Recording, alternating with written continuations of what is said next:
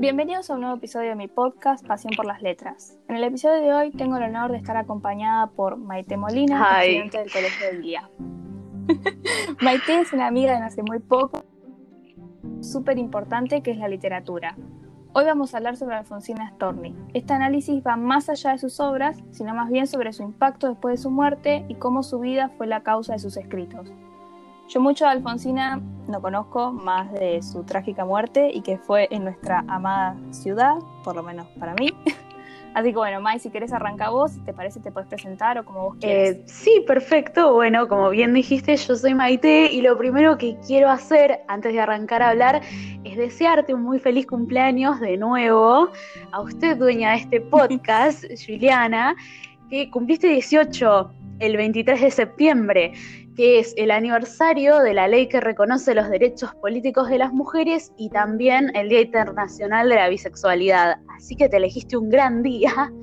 Em, y como todo tiene que ver con todo, estos dos ejes son un poco los que estructuran el podcast que armamos, porque como bien dijiste, vamos a hablar de Alfonsina Storni, inmensa poeta, también dramaturga, argentina, pero nacida en Suiza, dejó su huella en el modernismo literario mediante el ejercicio de lo que podríamos llamar feminismo combativo. Bueno, muchas gracias por, el saludo y por traer al podcast efemérides tan importantes. Si te parece, comentamos un poco sobre su vida, si el resto conoce sobre Stormy. Eh, vino a este mundo un 29 de mayo de 1892 en Sala Capriasca, pero sus primeros recuerdos son de San Juan. Creció en el seno de una familia numerosa y pobre que emigró a la Argentina en 1896 con la esperanza de prosperar económicamente. Pero dada la fuerte inestabilidad emocional de su padre, Alfonsina debió ayudar a su madre trabajando desde los 11 años, sin embargo, en 1907 logró convencerla para que le permita cumplir su sueño de ser actriz y recorrió el país interpretando grandes obras de literatura como La loca de la casa de Pere Galdós y Los muertos de Florencio Sánchez. Claro, esto es muy importante porque, como bien dijimos un poco en la intro, ella va a escribir un poco de género dramático, así que son como sus primeros acercamientos a este tipo de literatura. Después de toda esta jornada se recibió como maestra rural en Rosario y comenzó a publicar sus primeros poemas en revistas locales. Cuando le faltaban pocos meses para cumplir los 20 años, tomó el tren rumbo a Buenos Aires. Lo que pasaba era que estaba embarazada de un hombre casado y 24 años mayor que ella. Este momento es crucial porque a partir de entonces y hasta su muerte afrontará la vida como madre soltera, con todo lo que esto significa en una sociedad hipócrita y de altísimos prejuicios morales como era la de ese entonces. Si podemos distinguir con claridad, claro, en la actualidad, lo fuertemente arraigados que están nuestra, en nuestra sociedad los roles de género y lo difícil que es para la mujer insertarse plenamente en el mercado laboral, como bien vos dijiste, Imaginémonos por un segundo el ideal de mujer, de maternidad, de sexualidad que existía en Argentina en principios del siglo XX. Y además a eso le tenemos que sumar las ambiciones intelectuales de Alfonsina. La verdad que era un bardo la gestión de todo esto y le trajo bastantes crisis por agotamiento, dado el exceso de trabajo, y emocionales por lo obvio. Sin embargo, claro, las temporadas de Mental Breakdowns terminan a eso de los años 20, así que no se pongan muy tristes, cuando incluso con el rechazo del público, Alfonsina consigue ser la primera mujer que entró en la comunidad de escritores de Argentina. Fue reconocida como una más por ellos. Y acá tengo como una lista de los amiguitos que se hizo no solo dentro de los escritores, sino también fue por pintores, a todos los intelectuales, más allá de Argentina, tremendo. Tenemos a Enrique Amorín, a Horacio Quiroga, que quiero hacer un arterisco, y había un poquitito más ahí, em, que amistad, Benito Quinquela Martín, Emilio Centurión, García Lorca, y también era amiga de Juana Ibarburu y de Gabriela Mistral, que, si se me permite acotar, eran la santísima trinidad de un feminismo poético, si se puede decir. Así que nada, Llegó Alfonsina, gente. de estos amigos de Alfonsina que me acabas de nombrar, ¿algunos de ellos fue influencia en Alfonsina o, alguno que le haya despertado interés en ella de dedicarse a la escritura? Sabemos que, por lo poco que comentamos, su vida fue el puntapié inicial para escribir. En sí, ella lo que hizo con su vida también lo marcó en su escritura, pero son cosas independientes. Si bien dentro de la sociedad de, argentinos escritores ha tenido buenos amigos que le han eh, aconsejado, se ha carteado y muchísimo cariño, no sé si el nivel de influencia como para escribir en sí, sino que era algo más de ella y la amistad que los unió fue la literatura.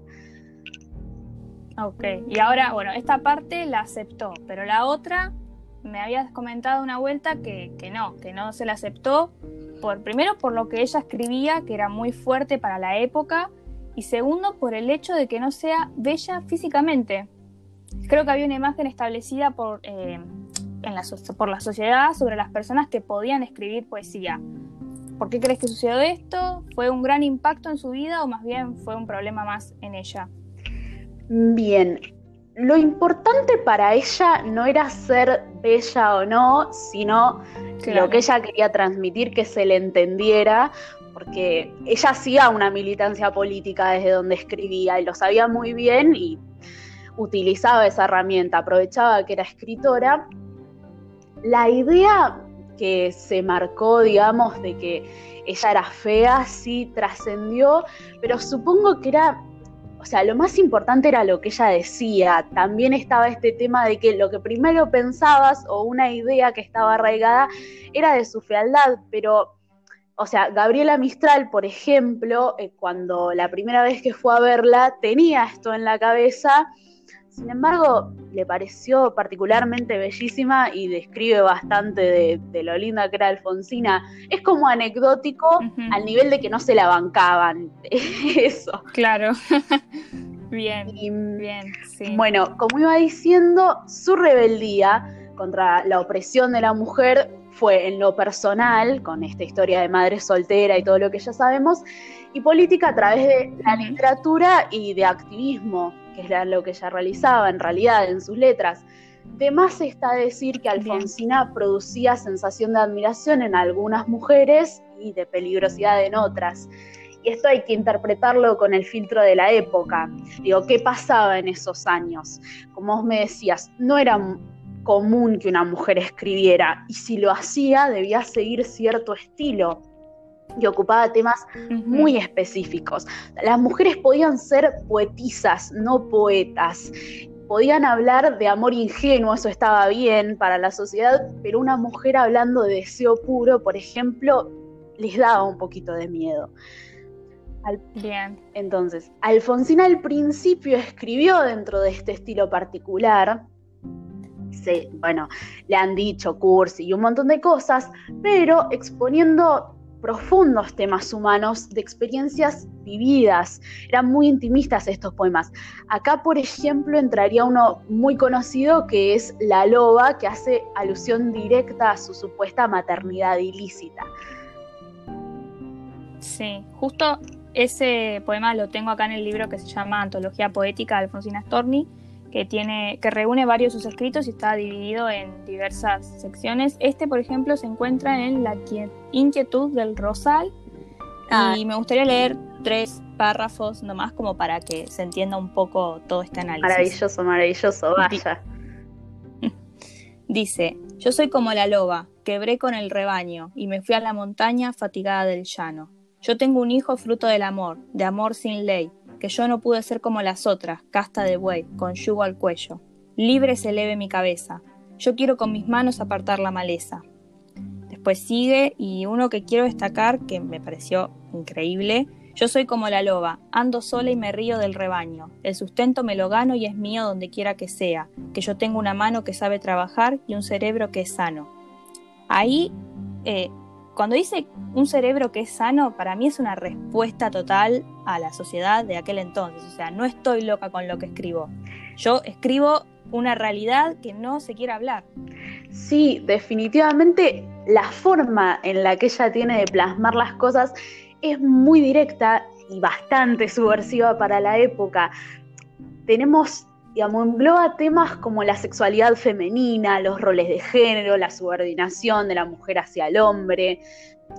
Y bueno, como hemos visto, fue construyendo, o sea, fue modificando también su forma de escribir a lo largo del tiempo y construyó un sujeto en sus poemas que retrata la condición de ser mujer en general, con todas sus exigencias, el poco valor que le otorga la sociedad, las tradiciones que le imponen, esto se va a pelear muchísimo con esto, el no poder tener una vida más allá del matrimonio, la doble vara con la que se miden las prácticas sexuales de ambos géneros, entre otras cosas. Sí. No fue, entonces se podría como más o menos decir que no fue aceptada por el simple hecho de que no se entendía lo que ella quería comunicar. O sea, ella se expresaba muy bien para mi gusto, pero la gente se negaba a interpretarlo. O sea, ella hablaba de temas controversiales y no sobre amor, se la deja a un lado. Claro, yo diría que esto más bien era lo que pasaba y ella un poco considero estos juicios de valor totalmente personales que digo, insta a las mujeres a pensar por esto mismo, va a enfatizar muchísimo ella en que lo primero que se tiene que hacer para cambiar la situación de las mujeres es romper con los arquetipos, con todos los lugares comunes que la sociedad patriarcal les había asignado y nos asigna a día de hoy a las mujeres. Y la herramienta que consigue para eso, digamos, o lo que le parece que hay que hacer es demostrar que las mujeres somos seres pensantes, hacerle nada, pensar a las mujeres o pensarse a ellas como seres que pueden pensar. Una cita eh, que elegí. Una invitación. una invitación cordial. Es, es, esta, es la siguiente. Llegará un día en que las mujeres se atrevan a revelar su interior. Este día la moral sufrirá un vuelco, las costumbres cambiarán, publica en Cositas Sueltas, en una revista. Lógicamente, la respuesta que la sociedad tiene para todo esto que ella decía es que sus versos son inmorales porque ella es una madre soltera. Sí, una loca, ponele para la época. Claramente, una todavía peor, una inmoral, es terrible. Sí. También ella se mete en lugares, no, la estoy bardeando, pero digo, habla de la defensa del voto al derecho femenino, apoya la educación sexual en las escuelas, practica el amor libre tanto con hombres como con mujeres y abiertamente lo dice. Era un montón, vamos a decir Alfonsina, es un montón. Sí, sí. Em, sí. También esto se fue moldeando, como yo decía, si bien adoptó el formato tradicional para decir las cosas, ¿sí? del, digamos, la poesía, lo que veíamos viendo, las estructuras que tenían que seguir, fue deformando contenidos ideológicos y fue armando otros modelos de mujer. Pero el hombre igual siempre va a aparecer como un amado enemigo y su subversión y toda su rebeldía va a estar expresada por medio de la burla y la sátira, que también es muy interesante porque no era un recurso que se usaba mucho y mucho menos lo iba a usar una mujer. Claro. Es como que si no podés contra el sistema, unite. Eso es lo que hizo Alfonsina. Mm, sí, no, no era tampoco tan políticamente correcta en lo que decía, pero se pulió para que, supongo, para que la escuche, estos ya son juicios míos, ella fue variando porque, a ver, hasta el mismísimo Borges le daba con un palo, eh, su enemigo, digamos, máximo era Lugones, eh, tenía pesos muy pesados y yo creo que a nadie le gusta que este nivel de crítica y de odio constante que recibía siempre. Entonces, bueno, me decís que soy cursi, la verdad que ahora me voy a reír de vos en vez de hacer algo tan romántico, entre comillas, o tan intimista. Creo que ese fue el cambio principal, pero son opiniones mías. Abro debate. Bien.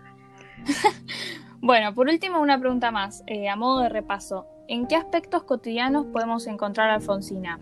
Ejemplo, eh, se me ocurre pensar en Victoria Ocampo, una mujer que fumaba en público, usaba pantalones, manejaba, hacía, eh, llamémosle, cosas de hombres para la época y que no son propios de una mujer, pero hoy en día estos aspectos pasan desapercibidos porque están más que naturalizados. Yo creo que algún aspecto cotidiano o con el que me quiero quedar, porque en realidad lo primero que se piensa cuando se dice Alfonsina, Alfonsina Storni, en esta ciudad además nos vamos a La Perla, Alfonsina y el mar, el suicidio. No, despeguémonos un poco, era la idea.